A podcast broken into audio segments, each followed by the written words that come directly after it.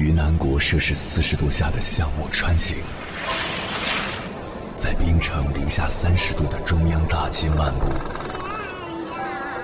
往十里洋场听罢一曲天涯歌女，西出阳关凭黄沙穿金甲，风霜雨雪，四季如歌，不曾倦怠。我翻越高山。趟过大河，无所畏惧水深和火热，只为打破这千山万水的阻隔，与你相遇。我是英波，我在原来的地方等你，不见不散。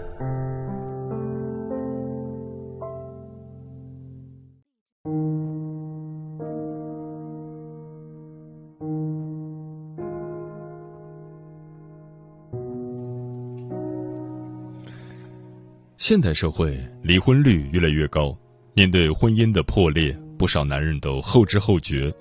比如，在一部电视剧里，靳东饰演的男主被老婆离婚，他反复问了八百遍为什么要离婚，也依然改变不了后果。前妻拉着行李箱离开前，终于泪流满面的说出了坚持离婚的真相：我白天有什么烦恼，晚上为什么睡不着？你问过一句吗？我心里疼，身上疼，你了解过吗？是你的冷漠逼得我不想要这个家了。为什么男人愿意追问八百遍离婚的原因，却不肯花一点点时间和心思看见老婆的眼泪和疼痛呢？哀莫大于心死。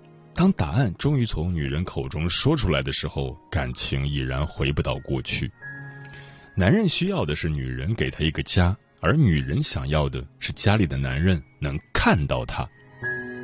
网上有句话：“等你关心，等到我关上了心。”当女人对男人敞开心扉，男人却视而不见；等女人关上心门，男人也不要怪女人对他的挽留置若罔闻。吴昕、杜海涛曾经共同出演过一个短剧《时空的告白》。剧中两个人扮演大学同学，杜海涛苦苦追求，最终凭借一颗真心打败情敌，把吴昕娶回家。可是婚后却忙于工作，渐渐忽视了老婆。吴昕一个人做完饭，苦等老公回家，回忆刚结婚时，老公一边下厨一边逗她开心。老公记得两人在一起的每个纪念日，记得自己爱旅行，答应每年带她去不同的城市。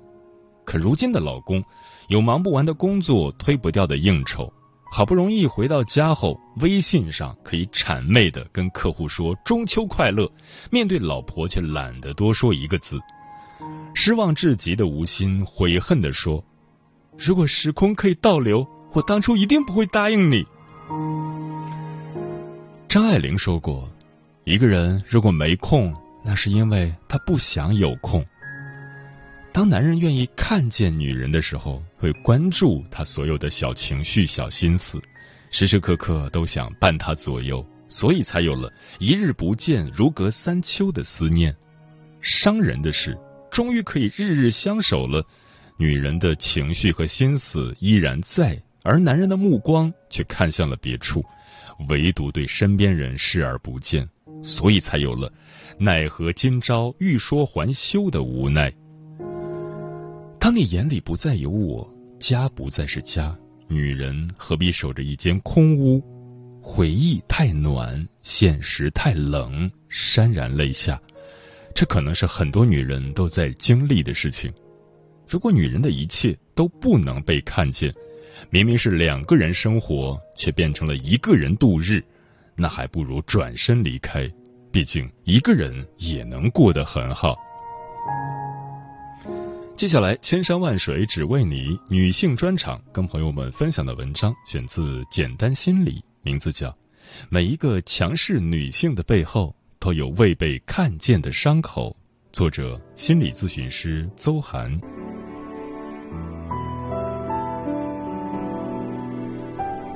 诗经》里面有这样几句诗：“及尔偕老，老使我怨。”本想与你同偕老，老来倒让我愤怒。信誓旦旦不思其反，你曾指天发誓愿，未料如今心已变。他们出自《诗经·卫风》里的《蒙》，这首诗是一个弃妇的悲歌。她年轻时克服重重阻力，嫁给青梅竹马的恋人，婚后任劳任怨，年华老去的时候，换来的却是丈夫的虐待和遗弃。她声嘶力竭地控诉着，字字带血。生活在三千年前的父权年代，能那样大声决绝的控诉，也是非常了不起的。那么现代的女性呢？我有一个来访者，她说，连她自己都能感觉自己像个战士似的，经常在社交媒体上正面应对很多男权化的观点。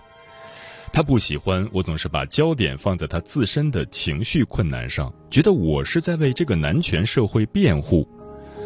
我和督导一位美国人讨论了这个问题，督导说：“你自己作为中国的女性，对他的感觉一定有很多共鸣吧？”那一刻，我忽然落泪了。是的，这就是我们生活的世界。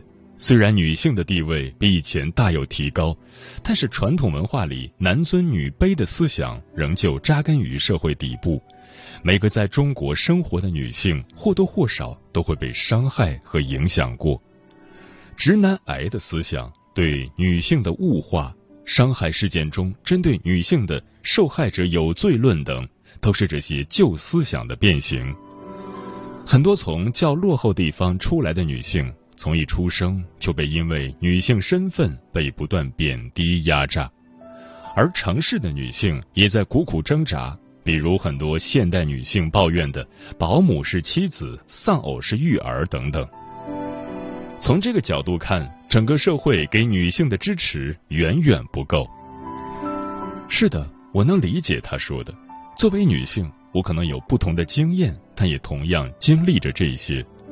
凭什么？凭什么？如果我让自己停留在那份愤怒里，我也会大声尖叫出来，一如每每在我的咨询室里尖叫出声的来访者们。很多女性来访者都有在身体上被男性暴力伤害的历史，这其中也包括他们自己的父亲和丈夫。随着社会进步，民众逐渐能意识到，父母如果在身体上伤害孩子是不被接受的，甚至是犯罪。但是走进咨询室的很多来访者都曾有在身体上被养育者惩罚或攻击的体验。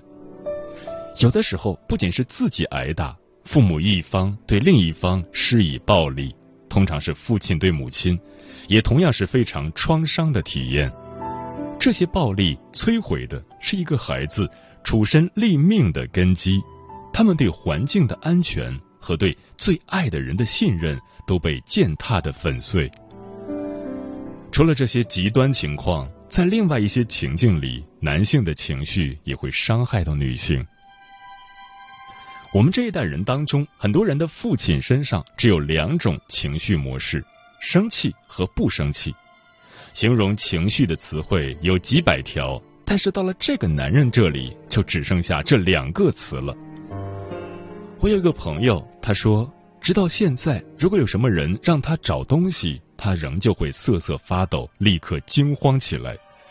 因为在他小时候，他的父亲经常让孩子们帮自己找东西，如果找不到，甚至是不能立刻找到，父亲就会大发雷霆，让孩子们非常恐惧。孩子在小的时候，无论在心理上还是身体资源上，都还没有发展出和外在环境的边界。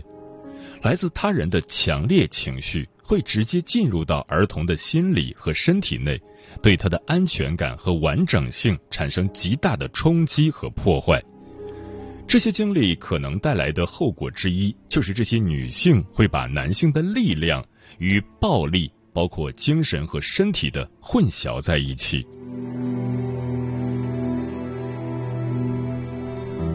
为了保护自己，他们在寻找伴侣的时候，很多时候会选择和自己的父亲不一样类型的伴侣，比如来自更温和家庭环境的情绪更稳定的人。但也有另外一些情况，他们的伴侣可能走着走着就变得越来越像自己的父亲。或者从一开始就有很多相像的部分，除了熟悉的因素外，这样的选择里蕴含着一个希望，一个能够在这一次疗愈和掌控的希望。这就是心理学所谓的强迫性重复。为了掌控这段关系，获得安全，这些女性会无意识的阉割身边的男性，不让他们生发出力量。比如，他们嫌少肯定伴侣的努力。总是盯着对方的不足，不断挑剔贬低，或者他们不表达自己的需求，而一味付出，让对方体验到内疚。内疚看似好用，其实对关系有极大的伤害，因为它剥夺了对方表达不满的权利。还有一种方式，也是最常见的，女人会变成一个焦虑、强势的妻子，处处控制，比如。有一种冷是妈妈说你冷，为求生存，孩子会在这场没有硝烟的战争中逐渐成为妈妈的同盟，而爸爸则更为孤立和弱势。他们会变得更加被动，以至于消失。看看那些天天端着游戏机打游戏的爸爸们吧，玩失踪又直接加重了这种负面循环。而当中的女性则变得更加怨气冲天，无法接近。当然，从某种程度上讲，女性的控制也反映了社会的进步，这总比《诗经》里被动承受抛弃、只能控诉的女性强吧？可是，我们的幸福该怎么办？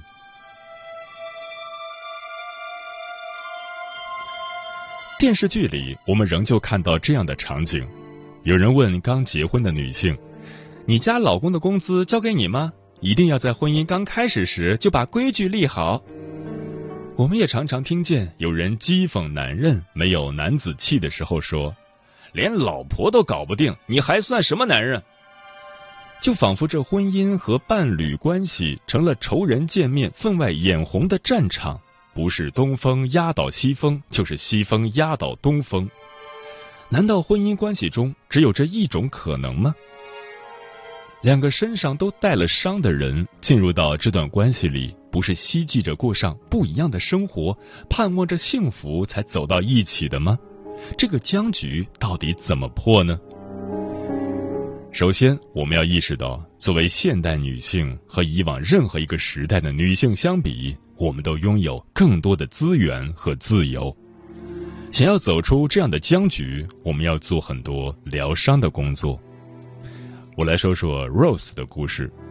Rose 说，每当她因为什么事情和丈夫起冲突，可能就是生活里的小事，看到丈夫脸色变得不好看的时候，她就会更加和丈夫作对。虽然明知道这么做会激怒对方，但她就是在那一刻停不下来，而往往最后落得两败俱伤、不可收拾的局面。他找我做了一段时间的咨询，开始慢慢体会到他的这种看似不合情理的反应是源于自己的愤怒。小的时候，他经常要查看父亲的脸色，如果父亲脸色差，他就知道自己和妈妈的日子不好过。那些不被照顾，甚至是担惊受怕的日子，让他感觉到被剥夺，他很愤怒。以至于她现在看到丈夫这样，也会激起她内在相似的感觉。凭什么我要照顾你？为什么你看不到我？咨询师的工作是帮助她逐渐连接和体验自己的愤怒，在情绪上更加容纳自己。随着咨询的进展，她逐渐能够接触到愤怒之下其他的感受。每当丈夫变脸色，她其实感觉到很害怕，她的身体在那一刻是收缩的，但是她接收不到身体的信号。一直以来，女汉子的人格面具不能认输，只能迎头上，这也是她发展出来的保护自己的方法占主导，使她无法在那个地方停下来，她只能用一种战士的方式僵在那里。她也感受到深深的羞耻。小的时候，他没能力保护自己，他只能待在那个地方，体验自己作为弱者被践踏。他觉得很受伤，他不能理解为什么原本应该保护自己的父亲总是伤害自己。他觉得很无助，也很绝望。当他小的时候，他的心碎了很多次。随着咨询的深入，每一种感受和体验都被慢慢打开，而这些感受都是他从小努力屏蔽掉的感觉，因为这些感觉如此之深，如此之重，一旦体验到，对那个时候的他来说都是淹没性的。现在的他长大了，终于有机会在一个和咨询师一起建设起来的安全空间里。去学着体验和容纳这些感受，包括身体和心理上的。渐渐的，他能够看见被这些强烈的情绪裹挟之下的自己的真实需要，并尝试为那些需要负起责任来。我的有些女性来访者在咨询的后期会去学习散打或武术。他们想要的安全感可以自己尝试去获得，他们都会变得更柔软。一个人只有觉得安全和放松的时候，才能柔和下来。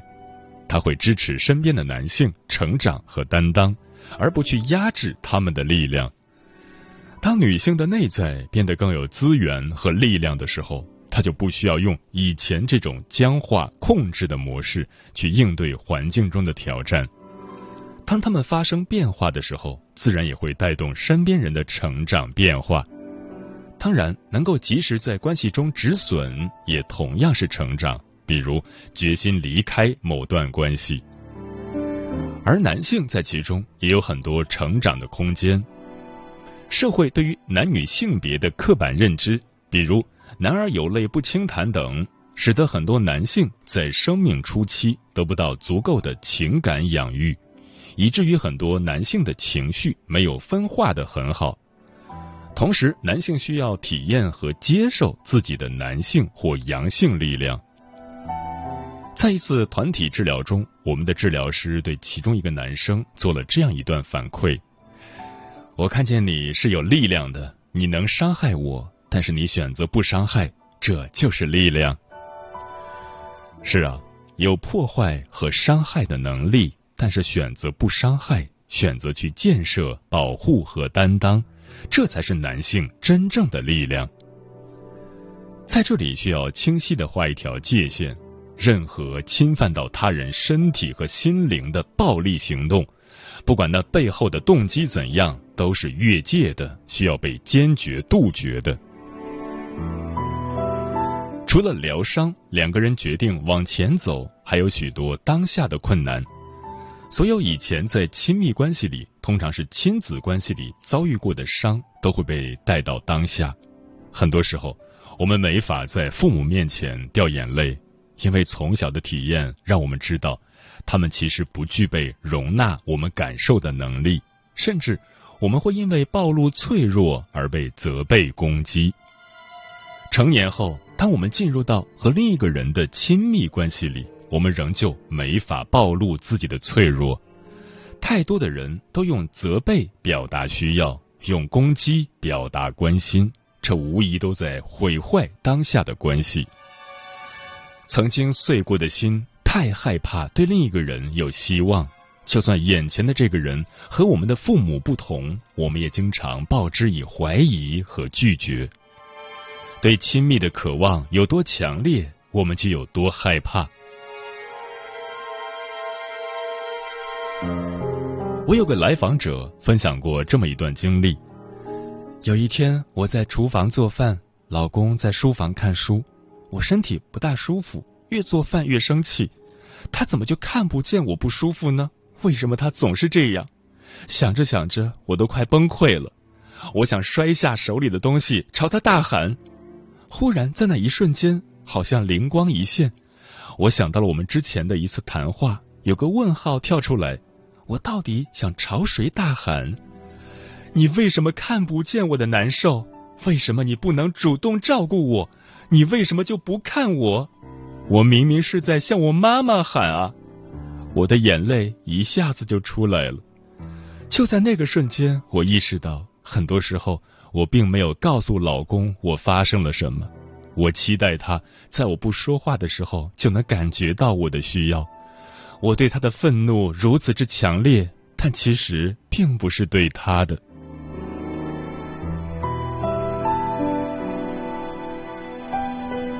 觉察可以帮我们更好的区分哪些情绪来自于过去，又在当下被激活的伤口。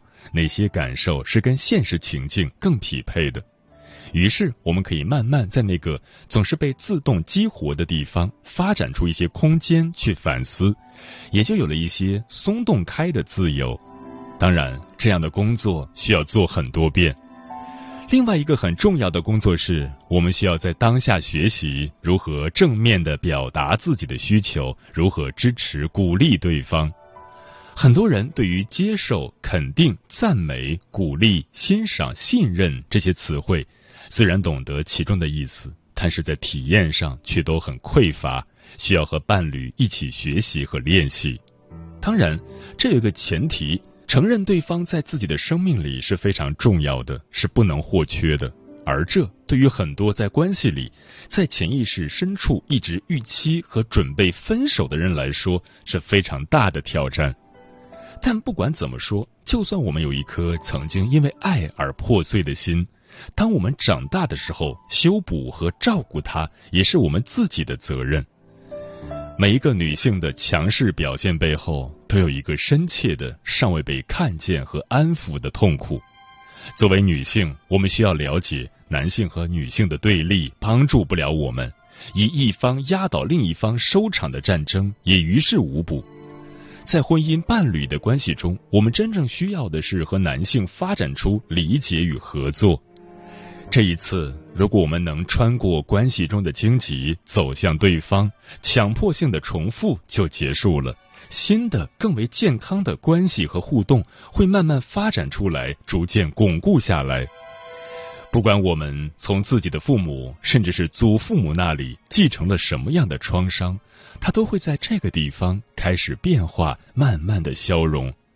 我们的孩子也会因为我们的努力。走上不同的生命道路，是的，所有这一切都将格外辛苦，但也是值得的。我站在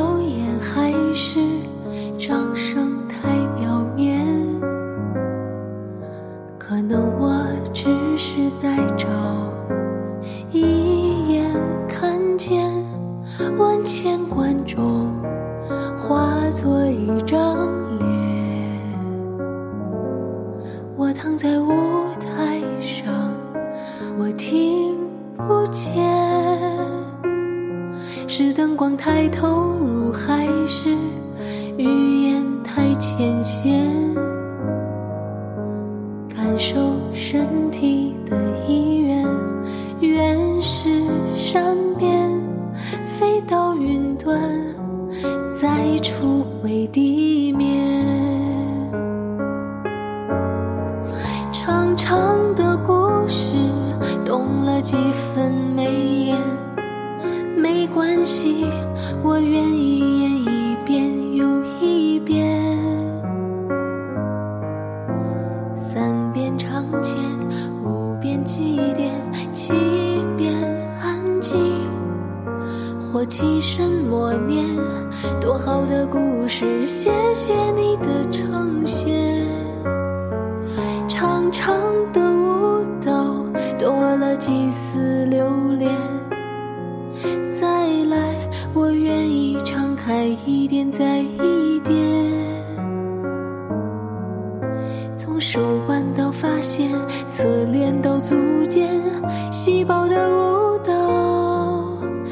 盘错的曲线，像是等待了千年。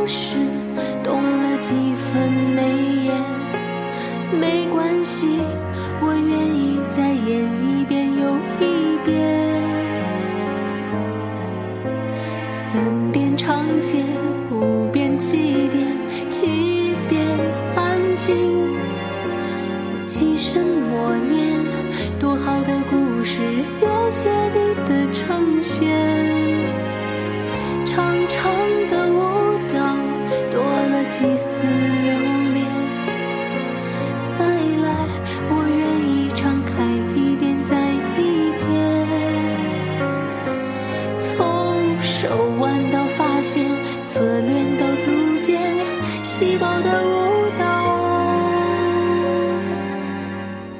这盘错的曲线像是等待了千年。